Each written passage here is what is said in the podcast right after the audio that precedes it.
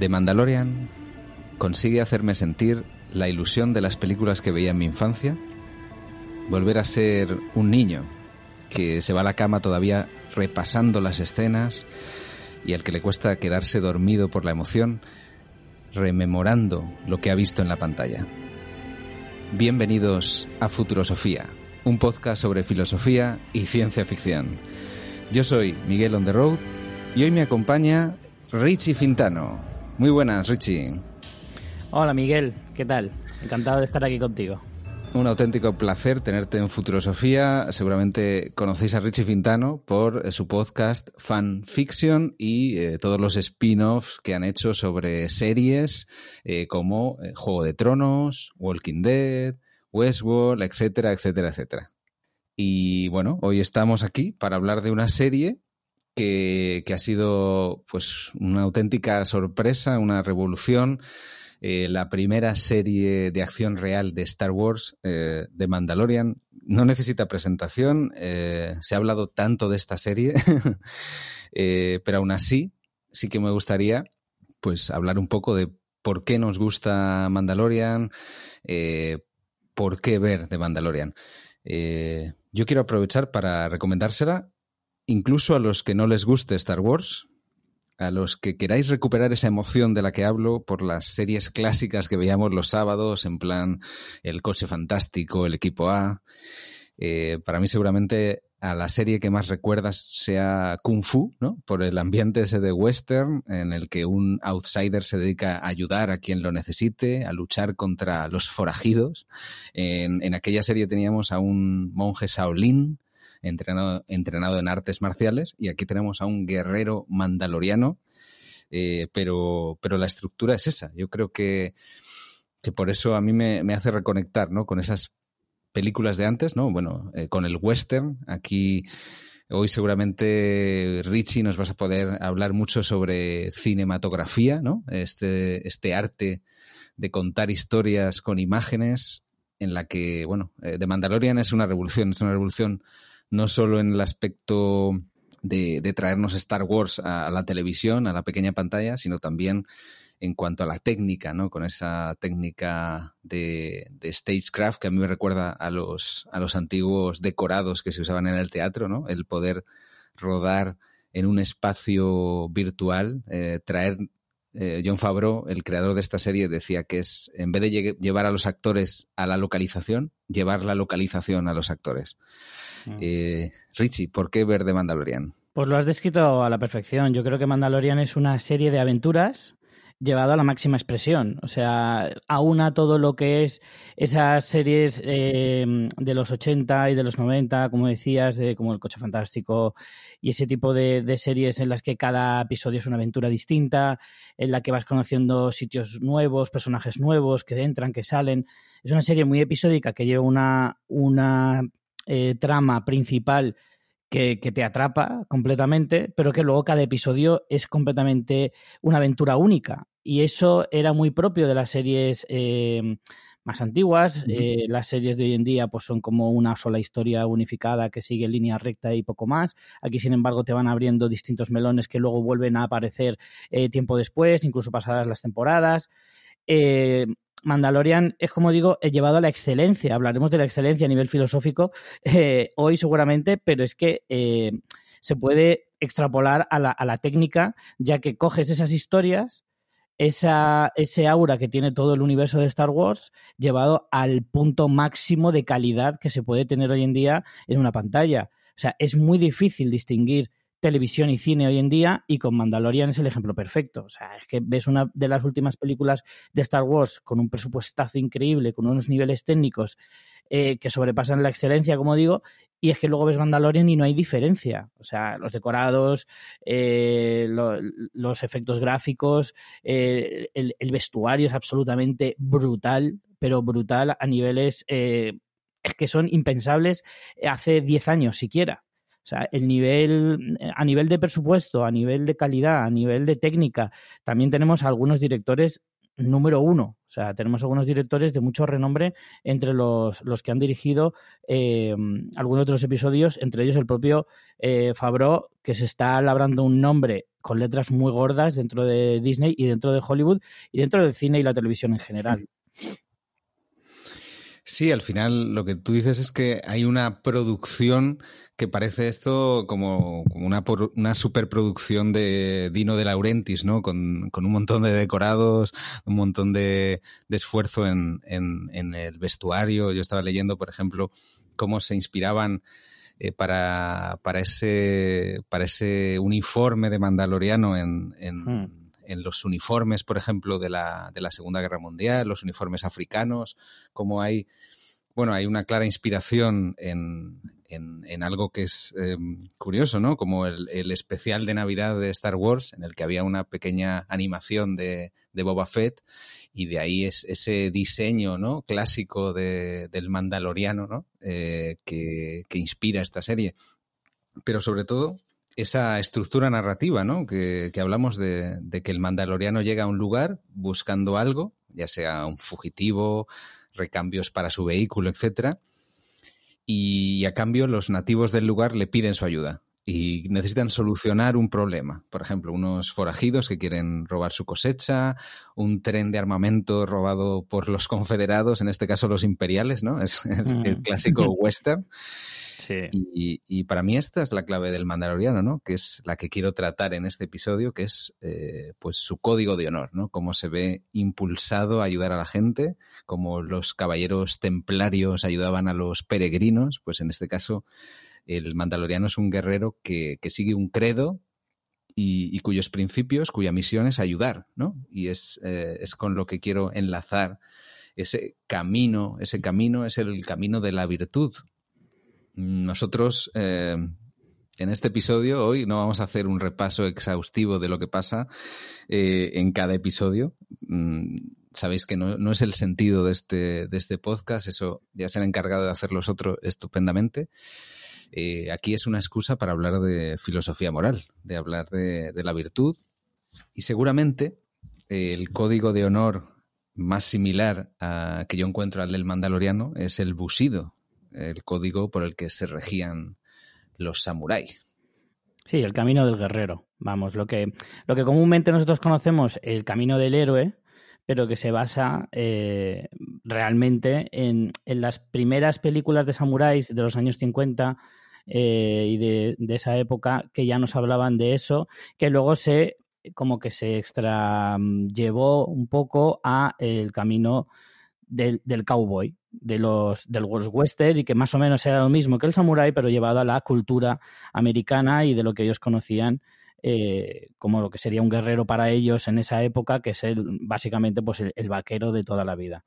Hmm. Entonces el camino del guerrero básicamente es prácticamente similar con distinto uniforme. De hecho, el, el, ejemplo más claro que se puede ver en ese sentido es la película de Kurosawa de los siete samuráis, que luego se, se llevó al cine en Estados Unidos con el remake de los siete magníficos, que ahí tienes el claro ejemplo de lo que, de lo que estamos hablando, de que ese camino del héroe, esa forma de pensar, de una forma de actuar eh, dentro de unos códigos éticos, morales, de honor, de honestidad eh, y todo ese tipo de cosas, al final se puede ver en cualquiera de las dos culturas, siendo dos culturas completamente distintas, como es la oriental y la occidental, cómo esos mismos valores se pueden encajar perfectamente en algo tan universal del ser humano como es el hecho de ser una buena persona. O sea, llevado a la, expresión más simple, es eso, es ser una buena persona dentro de un ámbito, que es ser un guerrero. Resolver problemas, ayudar a la gente, enfrentarte a, gente que a lo mejor quiere hacer del mundo un lugar peor, pues al final todo ese tipo de eh, mm, directrices eh, te convierten en ese guerrero idílico y perfecto que se supone que debería ser un samurái o, un cowboy o un guerrero en, general. Sí, eh, el creador del, aikido, que al final es una arte marcial inspirado en, el tipo de, lucha que seguían los samuráis, Morihei Ueshiba, dijo que un samurái recibe respeto no solo por su valentía en la batalla, sino también por su manera de tratar a los demás. Y este es un poco, eh, seguramente, el, la clave que distingue al, mandaloriano, al mandaloriano de otros cazadores de recompensas, otros, eh, otros aventureros de, Star Wars, ¿no? Ese, esas virtudes de las que vamos a hablar hoy, que tienen influencias, eh, en el caso de los samuráis, de esa cultura oriental, eh, por ejemplo, el confucianismo, ¿no? que se guía por el orden y la disciplina, eh, el budismo, ¿no? que el budismo tiene un aspecto muy, muy estoico de, potenciar la fuerza interior en los tiempos difíciles, ¿no? de superar esa adversidad.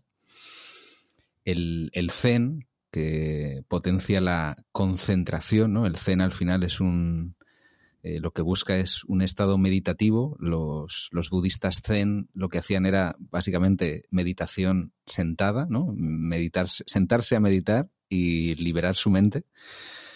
Y, también el sintoísmo, ¿no? El sintoísmo es al final la principal religión o filosofía del Japón que, tiene que ver con, esa, con ese respeto a, los, a los mayores, con el respeto a, los espíritus de, de, la naturaleza, ¿no? Esa lealtad y esa honestidad. Y, y de ahí derivan esas siete virtudes famosas del busido, que, vamos a ir repasando.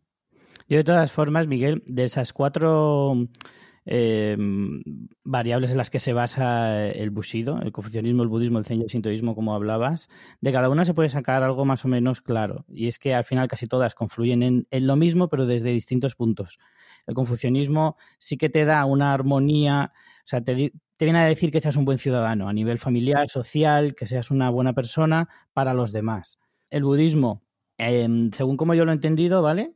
Es como, como que te hace eh, aceptar que tú estás para hacer una cosa, o sea, para estás, estás en el mundo para actuar de una determinada manera, pero es como que se acepta la muerte de una forma como muy contundente. Como tú tienes que vivir por lo que tienes que vivir y tienes que morir por lo que tienes que morir. O sea, algún día morirás, lo, tienes muy, lo tienen muy asumido desde ese, o sea, creo que algo en la sociedad que hoy en día nosotros no tenemos es el asumir la muerte como algo tan natural. Nosotros siempre pensamos que cuanto más tarde mejor, intentar evitarla a toda costa. Sin embargo, por lo que yo entiendo que ellos no la evitan, eh, sino que el día que llegue ha llegado y se acabó. Y lo tienen asumido desde el primer momento. Con el, con el Zen, eh, de alguna manera, es como mm, no distraerse con, con cosas banales, sino centrarse únicamente en lo que es importante que en este caso pues, se refiere pues, a, este tipo de valores de los que estamos hablando y de las virtudes de las que vamos a hablar ahora.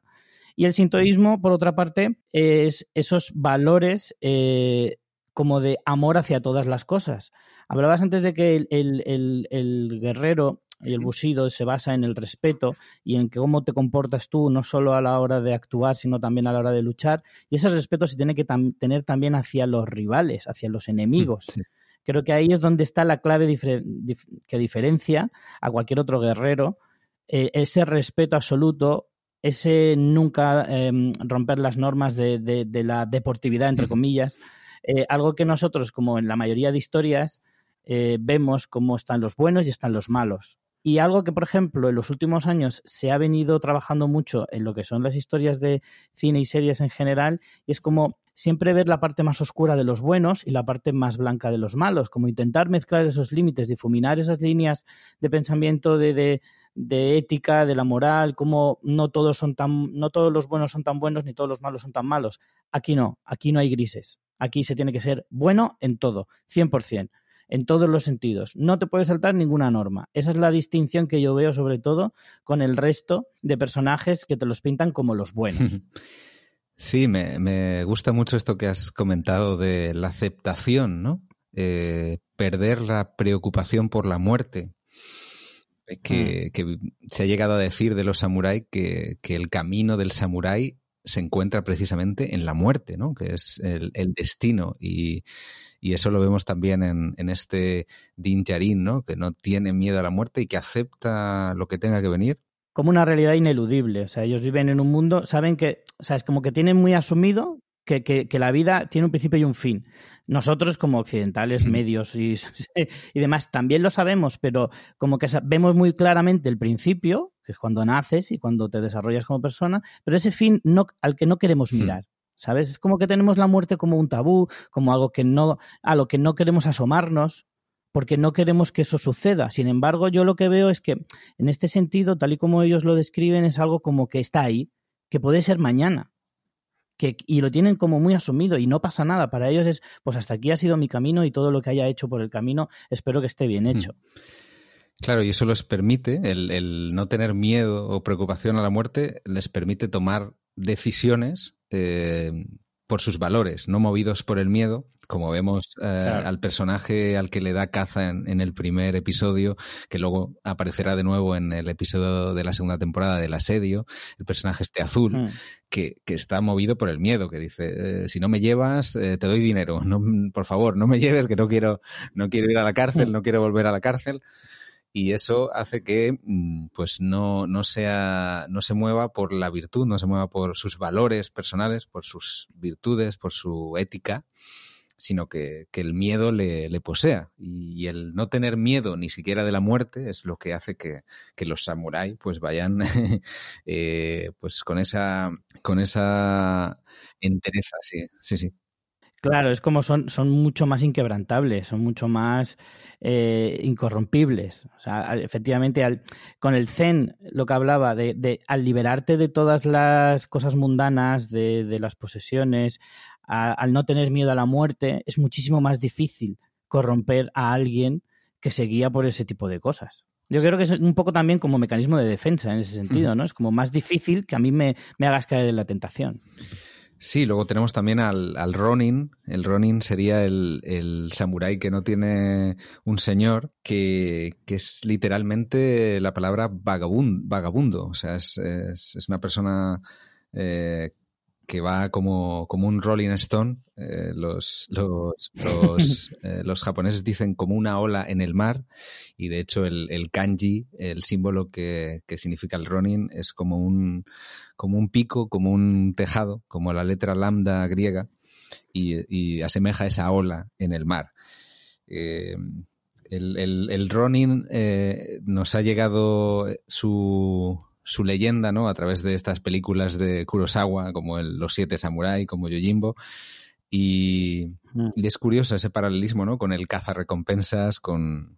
Bueno, al final se nos, se nos, eh, se nos muestra muchas veces al Ronin como alguien enmascarado, ¿no? Que solo se le ve los ojos o. Bueno, el, en el caso del Mandaloriano, el Mandaloriano es expulsado del gremio por una deshonra y, es un poco esa, hmm. esa, actitud ¿no? que tenían los Ronin. Eh, el hijo de un Ronin, curiosamente, siempre seguía siendo un Ronin eh, y aspiraba a poder trabajar ¿no? para un clan. Siempre esa cultura de, de, la herencia, para bien o para mal, que tienen los orientales, que es lo que haga tu ascendencia, tú te lo comes. O sea, sea bueno o sea malo, tú tienes que pagar o recibir eh, en función de cómo haya actuado, lo cual hace, en parte, tiene una. O sea, a mí me parece algo terrible, en, cierto modo, pero, pero en parte tiene una cosa positiva y es que te empuja más a ser mejor o, más eh, honrado en la vida, precisamente porque puedes luego eh, perjudicar a la gente que venga detrás de tus hijos, incluso tus nietos, etcétera, etcétera, eh, con tu forma de actuar. Pero de todas formas, el running es curioso porque creo que es lo que más define a, al Mandalorian en este caso. Creo que es lo que es la figura que mejor lo define, más que un samurái, porque el Ronin tiene ese puntito extra, ¿no? Ese puntito extra de que parte de una eh, de un punto de negativo, de deshonra, por la razón que sea, y como que tiene que demostrar más que un samurái todavía eh, su forma de actuar y, el ser eh, un buen guerrero tiene que demostrarlo más todavía porque tiene que además limpiar un borrón. Un samurái ya de por sí se le considera un tipo honorable, alguien al que hay que tener muy en alta estima precisamente por su honestidad, su respeto y todo lo que hablábamos de las siete virtudes de, del Bushido, eh, que son algunas de estas. Y sin embargo, el running como que tiene un, un escalón más que subir porque parte de un punto negativo. Sí, este, este este ideal un poco es el, que, el que se ve en, las películas de western, ¿no? En, el forajido, que en el pistolero que va un poco de pueblo en pueblo. Y, también ha influido mucho en, eso, en, la cultura popular americana y, en Star Wars en particular. Al final, George Lucas, pues es un, es un seguidor de Kurosawa en ese sentido y, y siempre se ha comentado ¿no? que, el, el, episodio 4, Star Wars, es como una especie de remake de La Fortaleza Escondida y, aquí en, The Mandalorian tenemos mucho de Yojimbo, tenemos incluso un episodio en la segunda temporada en Corvus que se ven un diseño de, de ciudad muy parecido, con las, las casas enrejadas, ¿no? Con, con, la gente que no quiere mirar fuera. Y, y, aquí tenemos un poco un, eso, un running, pero que también, como bien, como bien has dicho, tiene que seguir ese, ese camino del guerrero, ¿no? Ese busido. Y de hecho, este, este código ético es el que vamos a ir repasando ahora. Hacemos un, una pequeña, un pequeño juego, ¿no? Que es eh, ir comentando estas siete virtudes del busido e ir viendo en, de qué manera eh, Din, Din Djarin, eh, el mandaloriano, ejemplifica ¿no? estas, virtudes.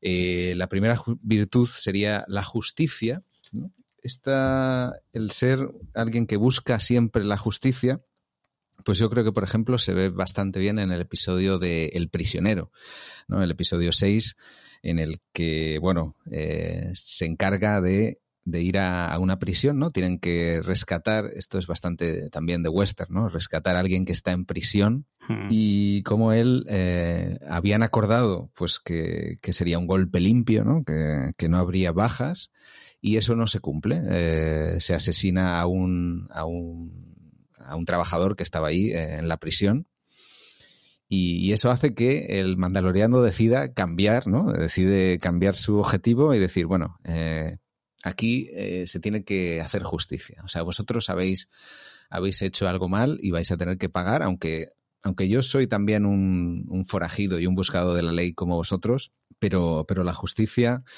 eh, os la voy a mandar detrás, ¿no? Sí, sí, desde luego. Eh, uno de los, sí, creo que sí está el primero es precisamente porque es de los más importantes dentro de, de, esos, de esas siete virtudes y el, el, buscar siempre el equilibrio. También es verdad que la justicia al final es algo muy subjetivo, porque lo que es justo para unos a lo mejor no es justo para otros. Pero ahí entra en juego las otras virtudes eh, de honor, honestidad, que es lo que tienen que un poco guiar esa justicia personal que, que te lleve un poco a, a llevar a, llegar al punto más equilibrado, en el que puedas considerar que algo es justo o no es justo. Y eso, en cierto modo, eh, en este episodio, como dices, se, se basa, o sea, se justifica con lo que tú dices de si se suponía que era algo limpio, al final hemos tenido que mm, utilizar la, fuerza y matar a alguien. Ahí es donde a lo mejor se, la, balanza se desequilibra un poco. Exacto, sí. El honor, el honor es una de las, de las virtudes principales de, los samuráis.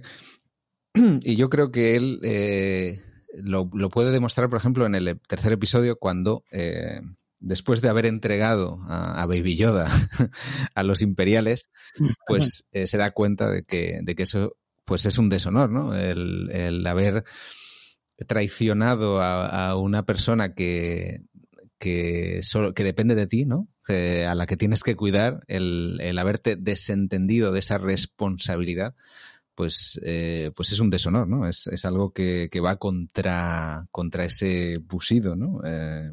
Sí, ahí, mira, cuando entran en conflicto dos intereses, uno es la orden que te han mandado, el trabajo que te han mandado, que tú tienes un código, llamémoslo profesional, ¿no? En el que digas, yo como, como recompensas que soy o mandaloriano tengo un código en el que me mandan una cosa y yo la tengo que cumplir porque tengo un trato y demás pero si ese trato te hace romper alguna de esas mm, virtudes o esas normas o directrices que tú tienes, como también tu propio código o credo en este caso, ¿qué, opción eliges? Entonces, ahí creo que también es una de las partes fundamentales de, de, esa forma de pensamiento en la que tienes que siempre escoger la que sea menos dañina. Al final es mejor ser menos profesional pero más humano es como cuando, por ejemplo, a un soldado del ejército le ordenan asesinar a alguien. Es como, no, perdona, o sea, yo no puedo romper mi código moral eh, para no romper mi código profesional. Creo que hay cosas que están por encima unas de otras. Y en este caso, creo que es donde, donde se ve un poquito esa, esa diferencia, ¿no? Claro, ahí tiene también eh, el intercede también la virtud de la lealtad, ¿no? Él tiene un compromiso, un compromiso tanto con su palabra como con aquellos eh, pues eh, a, los que tiene que, que, responder, ¿no? En, se ve, por ejemplo, en este aspecto con, con Baby Yoda y, y también, pues, en el episodio en que tiene que ayudar a ese a ese santuario, ¿no? El, episodio 4 en el que tiene que ayudar a esos mm.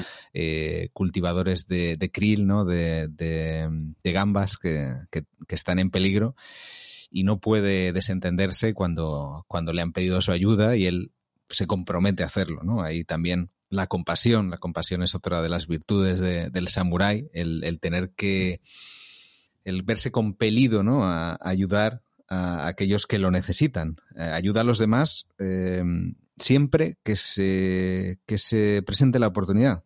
Claro, ahí es lo que mm, eh, al final demuestra que hay de, esas, de esos valores, la lealtad entiendo que es muy importante hacia la persona que te encarga, pero también a lo mejor le debes lealtad a la gente con la que te encuentras, en este caso Baby Yoda, por ejemplo, o, o en el episodio 4 que mencionabas. Tú tienes como el cierto deber de ayudarles, si, si tú tienes la capacidad de ayudarles y ellos no tienen esa habilidad para poder defenderse, en cierto modo es tu responsabilidad no ignorarles. Basando, debería ser como en general para todo el mundo.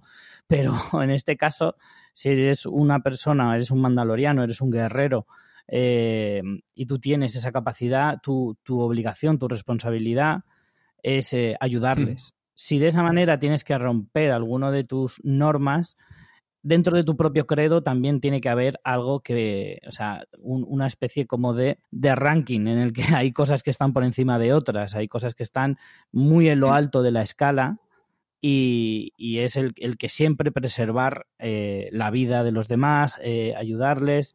Y la lealtad en este caso es importante, pero creo que a lo mejor no es tan importante como la justicia o como la honradez. Claro, estamos hablando de hacer una jerarquía, ¿no? Una jerarquía entre esos, entre esos valores. Eh, en el caso del samurái, claro, su, su fuerza, su entrenamiento, tiene que, usarse para el bien común. No puede usarse en su propio beneficio, tiene que usarse mm. eh, para, ayudar a los demás. Y, en este caso, pues el mandaloriano también tiene un, un entrenamiento y un credo que va en ese sentido. Por otra parte, tenemos eh, el coraje, ¿no? El, valor, eh, atreverse, ¿no? Eh, por ejemplo, en el capítulo 9, el del Marshall, cuando se enfrenta a este dragón de las arenas. Uf, qué capitulazo. Ahí es un, ejemplo de, esa valentía, aunque bueno, es verdad que podemos decir que da muestras de su valentía en cada episodio, pero este me parecía un ejemplo bastante grande mm. de, atreverse a algo que, que bueno, que ahí están los moradores de las arenas, los Tusken, están eh, los del pueblo aquel de Tatooine y, él es el que, el que se atreve a enfrentarse a, una fuerza desmesurada, ¿no? Como si fuera un volcán, ¿no? Sí, desde luego. O sea, el coraje es algo como que se le, se le atribuye de forma innata, ¿no? Es como... Eh, es, es, inherente al guerrero. Si no tiene coraje, todo lo demás realmente eh, sirve de poco al final todas las virtudes son importantes, son como siete pilares, si te falta alguno, pues siempre vas a ir un poco, mm, no, no, vas a ser equilibrado. Pero el coraje es uno de, esos que dices que es absolutamente vital, porque al final eh, tu vida se basa en vivir aventuras, en enfrentarte a, situaciones extremas, eh, a, rivales eh, en muchos casos totalmente despiadados, como en el caso de, de... Ay, no tengo el nombre ahora el, del villano de... Hmm, eh, Moff Gideon. Moff Gideon, efectivamente. Em, sabes que va a ser un, villano eh, em, que, va a ir totalmente de forma devastadora hacia ti y que no va a tener ninguna piedad.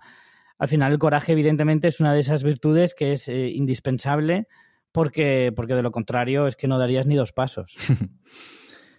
Claro, el, poder atreverse, ¿no? Lo que hemos dicho de que el, el, samurái pues eh, no tiene que estar preocupado, tiene que estar eh, concentrado, tiene que fortalecer esa, ese poder interior, ¿no? Ese estoicismo eh, ante, ante las dificultades. Nos queda, por ejemplo, el, el respeto, ¿no? Lo que habías comentado tú antes, de, no ser cruel, de ser cortés incluso con sus enemigos. Eh, y la sinceridad, que la sinceridad, bueno, aquí no, no he encontrado exactamente un, un ejemplo de, de, de sinceridad, porque es verdad que, que tenemos aquí a un protagonista que es un poco esquivo, es un protagonista que, le gusta estar en la sombra, ¿no? Trabajar en la sombra, no, no dar la cara.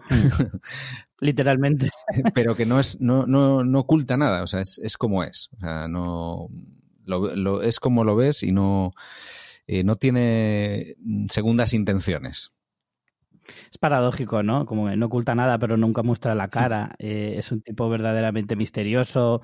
Eh, no, no, no da ni una sola frase extra. Habla poco, lo justo.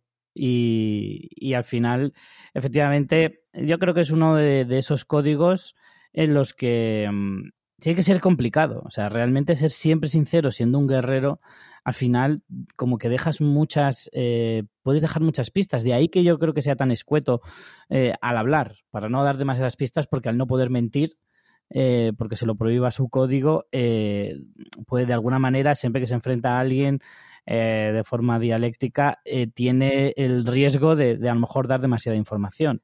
Entonces va un poco en el carácter de, del mandaloriano en este caso y creo que también le da mucha personalidad en gran parte. Tanto una cosa, el ser sincero, como el ser mm, parco en palabras. Claro, es casi como que no quisiera eh, ser, o sea, no, no quiere ser demasiado sincero, ¿no? Como si le preguntan, ¿crees que este plan va a salir bien? Y no me preguntes eso. Mejor no me preguntes eso porque es un plan muy... Porque no tengo más remedio que decirte la verdad. Sí, sí, yo creo que va un poco por ahí, ¿eh? de verdad te lo digo. Creo que la personalidad del, personaje va un poco en esa línea, de, intentar ser muy críptico para no dar demasiada información innecesaria. Sí, también eh, yo quería comentar que eh, ejemplifica otro arquetipo este mandaloriano, que es el, arquetipo del exiliado. ¿no? Eh, es, en este caso tenemos a alguien que, que es completamente huérfano, es decir, no tiene un no tiene un eh, algo en lo que en lo que apoyarse, ¿no? No tiene como un pasado común o bueno, está mm. ese, ese paralelismo, ¿no? Eh, que yo veo, por ejemplo, con los judíos. Eh, al final, John Favreau, el creador de la serie, pues está muy orgulloso de, su herencia judía y hay este paralelismo, ¿no? De, de unos exiliados que, que, viven por toda la galaxia porque, porque su su, su pueblo ha sido arrasado, ha habido una purga y, y, este, por otro lado, este movimiento, ¿no? digamos, sionista eh, de volver a reconstruir, de volver a rehabitar este planeta, este Mandalore, que yo creo que, que en futuras eh, temporadas podemos, quizá podemos ver algo, algo en ese sentido, ¿no? Sí, yo te iba a preguntar, eh, porque tengo la duda de si tú crees que el personaje verdaderamente busca un hogar eh, mm, Pero no me refiero al Mandalore, me refiero, por ejemplo, en el episodio del santuario, cómo le tientan a quedarse en ese lugar idílico eh, con, con, gente que tiene pinta de que le, le, puede llegar a interesar incluso amorosamente. Y, y no sé, como que te da pistas de que él es un exiliado, él es un tipo muy solitario, evidentemente, acepta su condición de, de, de persona solitaria y de guerrero errante y demás pero luego creo que ahí hay un conflicto hmm. interior eh, propio en el que dice, ¿cómo me gustaría dejar esta vida y, y quedarme aquí? Claro. Y vivir una vida tranquila, rodeado de gente que me importe, a la que yo le pueda llegar a importar, etcétera, etcétera. Pero sin embargo, con esa férrea creencia y forma de pensar, o a lo mejor guiado también un poco por lo que tú dices, con esa ansia de, de, de, de reconstruir porque no me sale la palabra, reconstruir eh, ese estado suyo, esa nación que quieren recuperar, un poco con esa eh, metáfora de lo que hablabas de, del pueblo judío y demás, eh, a lo mejor eso también le impide no coger esa vida tranquila. Es como si me quedo aquí, nunca llegará a suceder.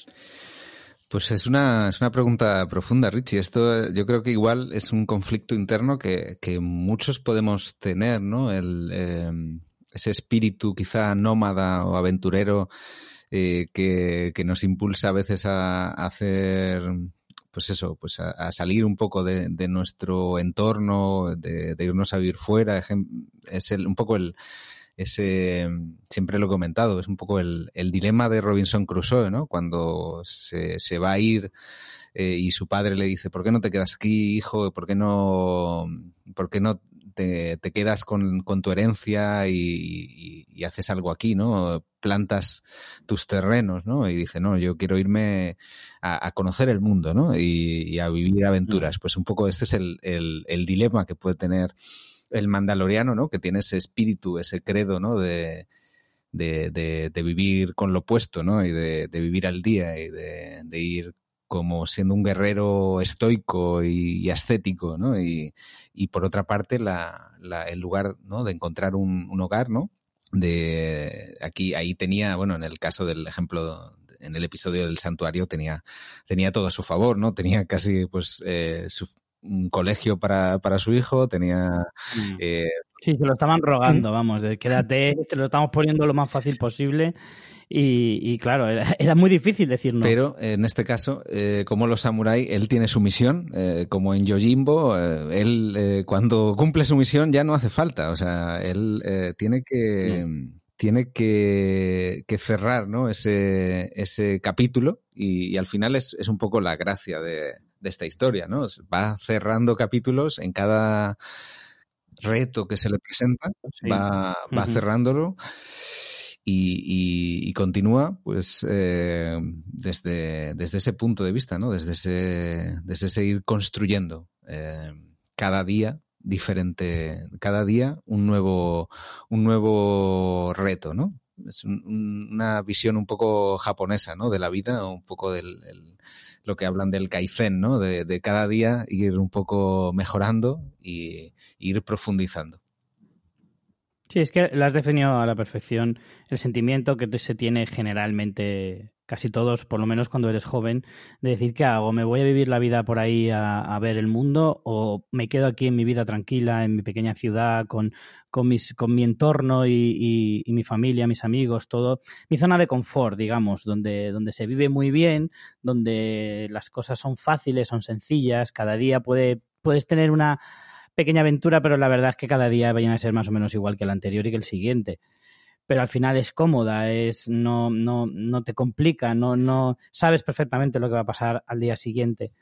Entra en conflicto con ese espíritu aventurero que podemos tener algunos o que en algún momento hayamos podido tener, de decir, pues, pues no, a lo mejor prefiero ver mundo, conocer gente y ser, pues básicamente ser, pues como el mandaloriano, ¿no? Vivir una aventura cada día, vivir a sitios distintos, conocer gente nueva.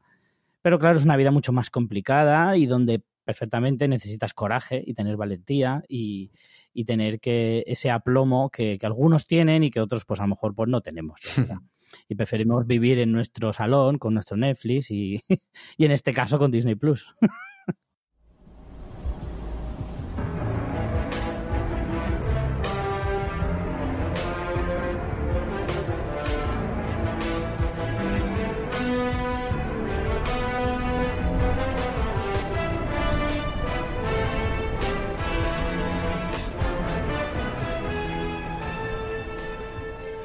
Vamos a continuar con una segunda parte en la que vamos a hablar no tanto de, Asia, sino de Occidente. Vamos a, a comparar estas virtudes del samurái con eh, la idea del camino de la virtud para Aristóteles. Eh, Aristóteles seguramente ha sido el filósofo que más ha hablado sobre la virtud y su, su filosofía moral, su ética, se, se, define como eso, ¿no? Como una filosofía de la virtud.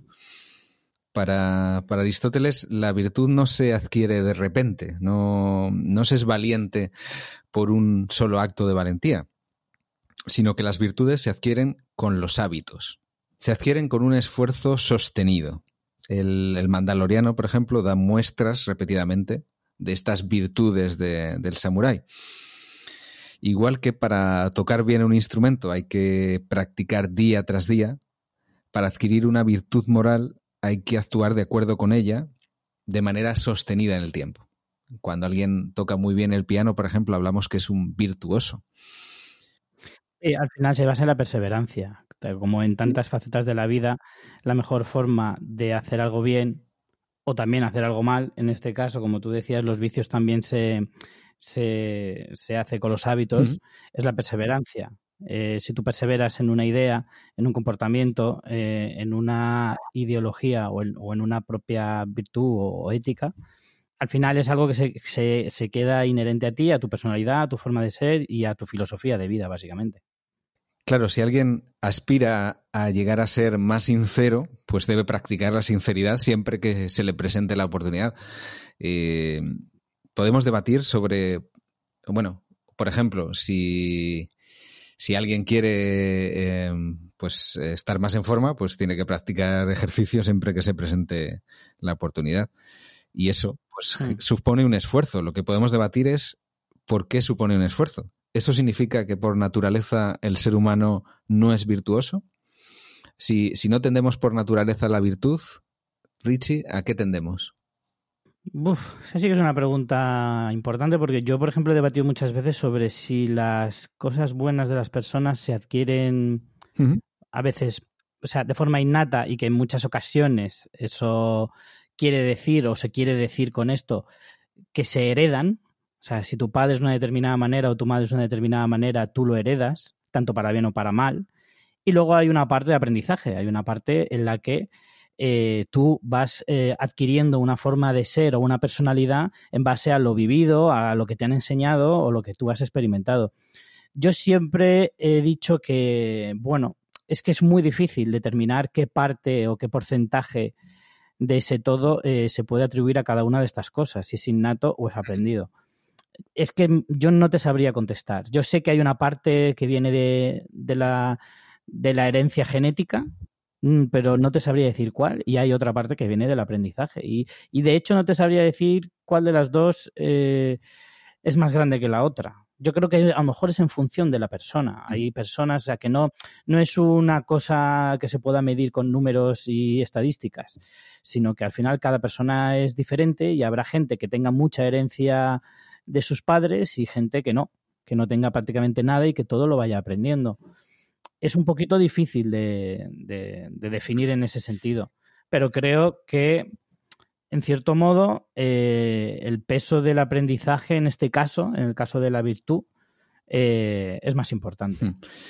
Sí, está sacando aquí un tema que es el, tema de naturaleza eh, o, aprendizaje, ¿no? El, eh, por ejemplo, en, The Mandalorian tenemos el personaje este del robot IG-11, ¿no? El que interpreta Taika Waititi, que, que él está programado principalmente, o sea, su de nacimiento, digamos, está programado para ser una máquina de matar y no plantearse nada y es eh, reprogramado, ¿no? Ese, ese aprendizaje gracias al personaje de Kill, Quill que le va enseñando, ¿no? Cómo, cómo comportarse y, lo, transforma.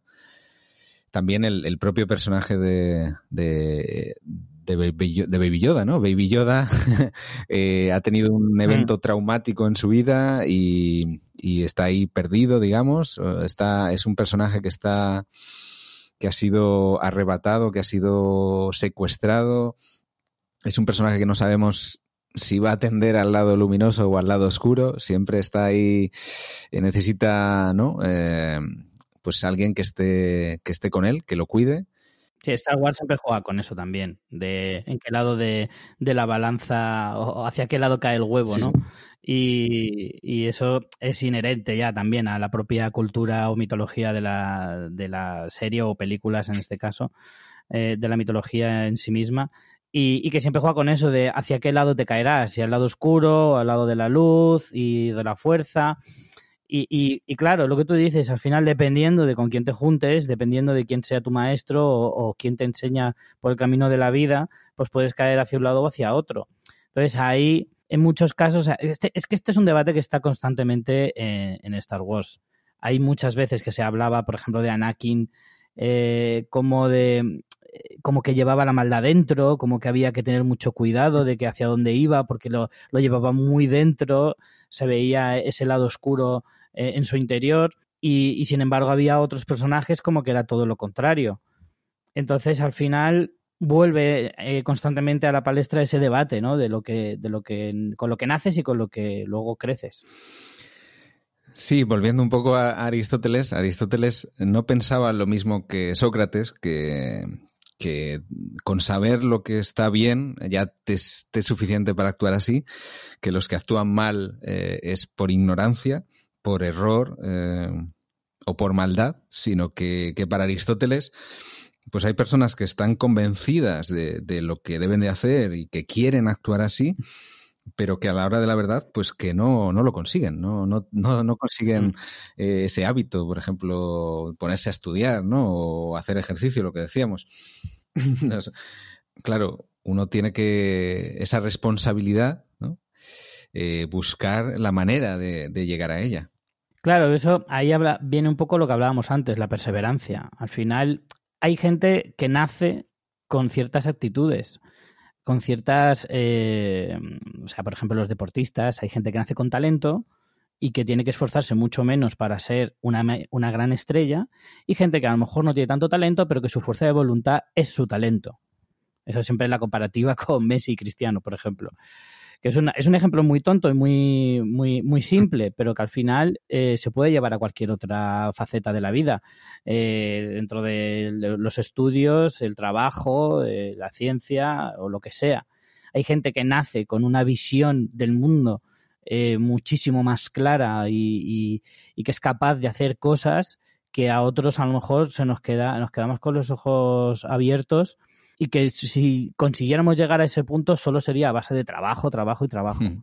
Y creo que va un poco eh, en esa línea. O sea, al final, con lo que naces es con lo que tú tienes que vivir y, lo demás te lo tienes que ganar. Te he preguntado antes, eh, Richie, ¿qué es aquello a lo que tendemos ¿no? por naturaleza? Eh, para Aristóteles pensaba que todas las cosas, todas las, todos los seres vivos tendemos hacia el bien. Y ahí es donde nos, podemos preguntar qué es el bien, ¿no? Eh, hmm. Porque quizá no estamos todos de acuerdo en, qué es el bien. Incluso, decía Aristóteles, la misma persona puede no estar, no estar de acuerdo consigo misma y, la misma persona, si está enferma, pues va a pensar que, que, el bien es la salud y si es pobre, que el bien es la riqueza. Pues como todo en esta vida, yo creo que todo tiene matices y que todo es, un poco lo que hablamos antes de la justicia. El bien es lo que cada uno considere lo que es el bien. Todos tenemos claro que ayudar a un niño mm, enfermo y desvalido es hacer el bien. Eso está claro. Hmm. Pero hay muchas otras ocasiones en las que el bien es eh, moldeable o es tiene los límites borrosos y lo que para unos es hacer el bien, para otros no lo es. Y ahí tienes el conflicto entre Palestina e Israel eh, y, bueno, como ese 100.000 millones de conflictos que ha tenido la humanidad, lo que cada uno considera lo que es el bien es algo que no está escrito en piedra bajo ninguna circunstancia. Eh, la, propia religión te puede decir lo que está bien, lo que está mal y tú no estás nada de acuerdo. Eh, auténticas animaladas se han hecho en, favor del bien o en favor de lo que se considera que está bien. Entonces, el bien y el mal son conceptos mm, tan eh, absolutamente subjetivos que mm, el decir que el hombre tiende al bien, claro, tiende a la autosatisfacción, yo creo. No, no tiende al bien, tiende a lo que a uno le satisface, a lo que uno considera que para él está bien y lo que le hace sentir bien. ¿Eso es hacer el bien? Mm, depende. Es que son muy relativo. Claro, lo entenderíamos mejor, tal como lo has dicho tú, que es eh, lo que está bien, ¿no? Ese, esa, búsqueda de lo que está bien, ¿no? De el fin. Eh, en el caso de, bueno, Aristóteles pensaba que el, que el fin último al que aspirábamos era la felicidad, ¿no? Que, que para él era, en parte, eh, ciertos bienes externos, ¿no? Ese, esa satisfacción de la, que, de la que hablabas, y por otra parte una cierta actividad eh, racional, ¿no? una manera de pensar. Eh, para, para, Aristóteles no bastaba con que la acción tuviera un carácter determinado para que, para que la conducta fuera justa o buena, mm, sino que es preciso también que la persona actúe de un modo determinado que actúa sabiendas, que, que, proceda porque tiene una decisión consciente, que prefiera esa acción por sí misma. Y también hablaba de algo que es, eh, a mí me parece, pues incluso sartreano, me atrevería a decir, o sea, algo que es muy adelantado a su tiempo, que era, eh, pues que siempre esa, esa decisión, esa, esa acción fuera desde una disposición firme, eh, inquebrantable. O sea, yo hago esto porque estoy decidido hacer esto, no solo porque piense que está bien, no solo porque me vaya a traer eh, un beneficio, sino porque, bueno, porque es... Em, para mí es esto lo que tengo que hacer, ¿no? Es, es mi deber, es, es, es, mi impulso natural, es, mi decisión, ¿no? Claro, o sea, al final, eh, cuando uno considera que lo que está haciendo es lo correcto, también te autodefine. O sea, es decir, cuando tú consideras que lo que estás haciendo es bien, te convierte en una buena persona, que es lo que en cierto modo todos queremos que la gente piense de nosotros. Nadie se ve como una mala persona, incluso los que verdaderamente lo son, siempre se justifican.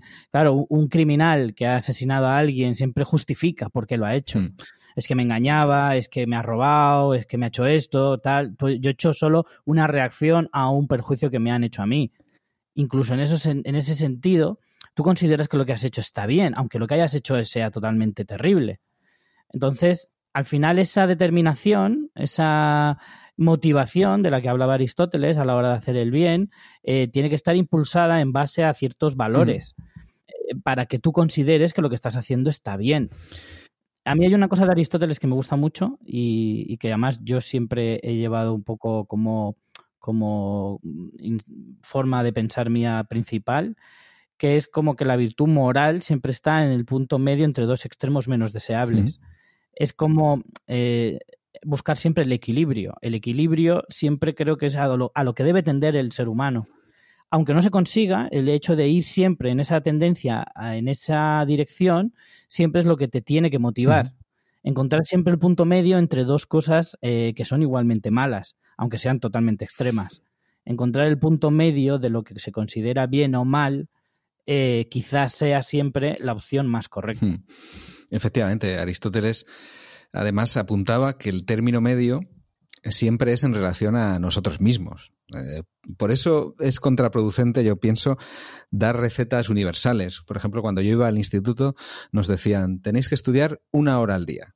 Claro, eso pues eh, mi término medio estaría entre, no estudiar nada y estudiar esa hora, que sería como una utopía para mí. Claro. Tiene que ser siempre en relación a, uno mismo. Eh, igual para una persona como el mandaloriano, pues enfrentarse a un dragón de las arenas es ser valiente, pero para mí sería ser temerario, porque no, tengo, las, herramientas, no tengo las, medidas para, para, enfrentar, para enfrentar algo tan, tan grande. No, no sé si me explico. Eh, al final, eh, esos hábitos que se van consolidando eh, se convierten en una segunda naturaleza y, generan actos a su vez que no, que no requieren tanto esfuerzo. Al principio sí que requiere un esfuerzo conseguir ese hábito, pero después, con facilidad, se, se, van, se van desarrollando y ya digo, eh, al final no es tan difícil porque, porque conforma esta segunda naturaleza.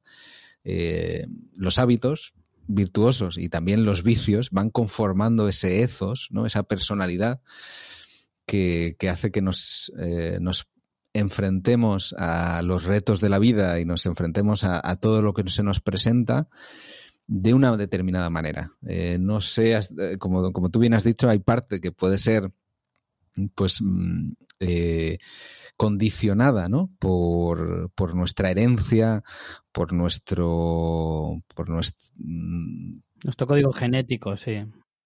Por nuestro pasado, por nuestro, bueno, en ese sentido, pues tenemos un, cierto condicionamiento, pero eh, para Aristóteles eh, teníamos esa herramienta, ¿no? Esa, esa, posibilidad de, mediante ciertos actos, ir adquiriendo un hábito y de ese hábito ser eh, amos, ser amos de nuestro propio hábito.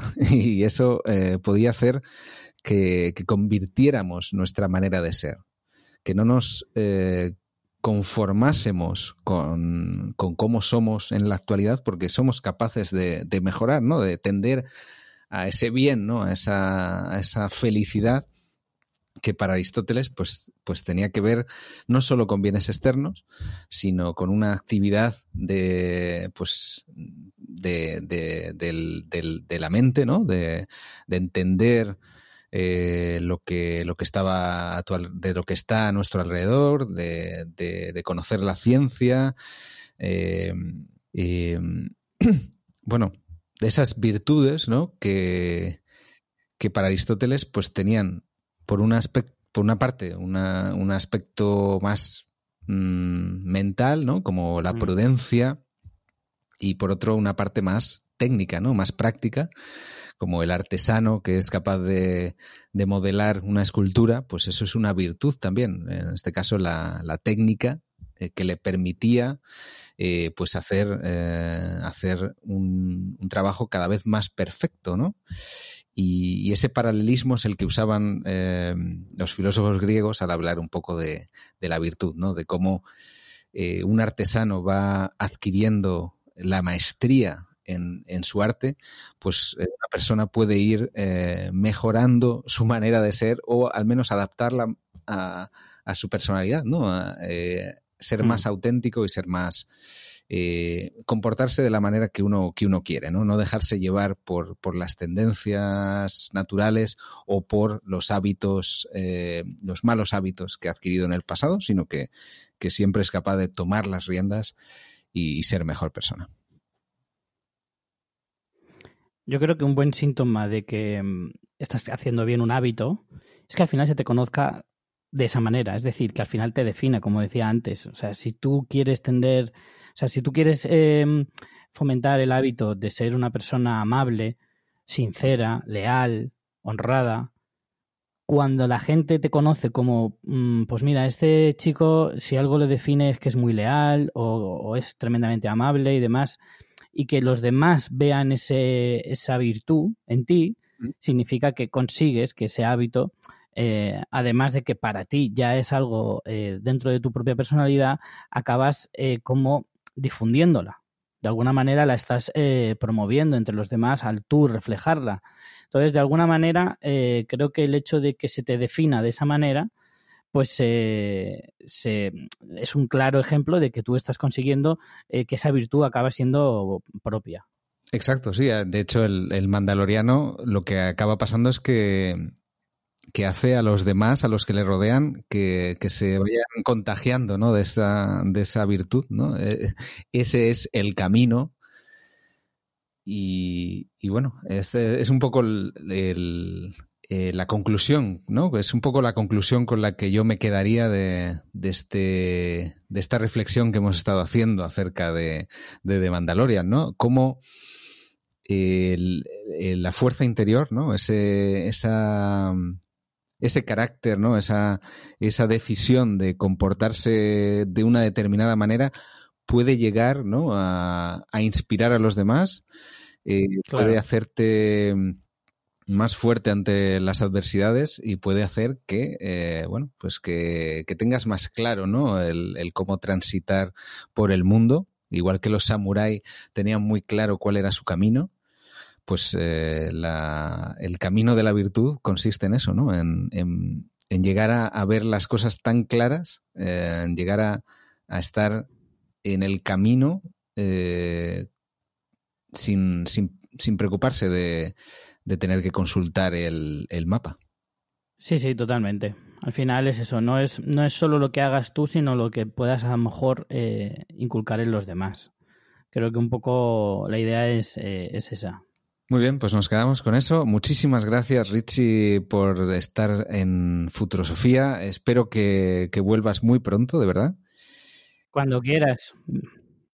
Soy muy fan del podcast, tengo que, decírtelo. Eh, me gusta muchísimo, me gusta cómo se juntan dos cosas tan interesantes como es el cine y la televisión con la filosofía, algo que está casi presente mm, prácticamente siempre, que hay una historia, hay una actitud, un pensamiento o una corriente filosófica en casi todas las historias y se indaga bastante poco. Hay obras que verdaderamente son... Eh, para analizar y estudiar a fondo como, como aquí haces y a mí me encanta y estaba deseando que me invitaras, no solo porque me gusta, sino porque como somos amigos me encanta charlar contigo y además sabes que te sigo desde hace tiempo y, que para mí ha sido un placer y que me puedes invitar cuando quieras. Muchísimas gracias, Richie. Te tomo la palabra. Y a los que nos escucháis, a todos aquellos futurósofos, ya sabéis, este es el camino. Hasta la próxima.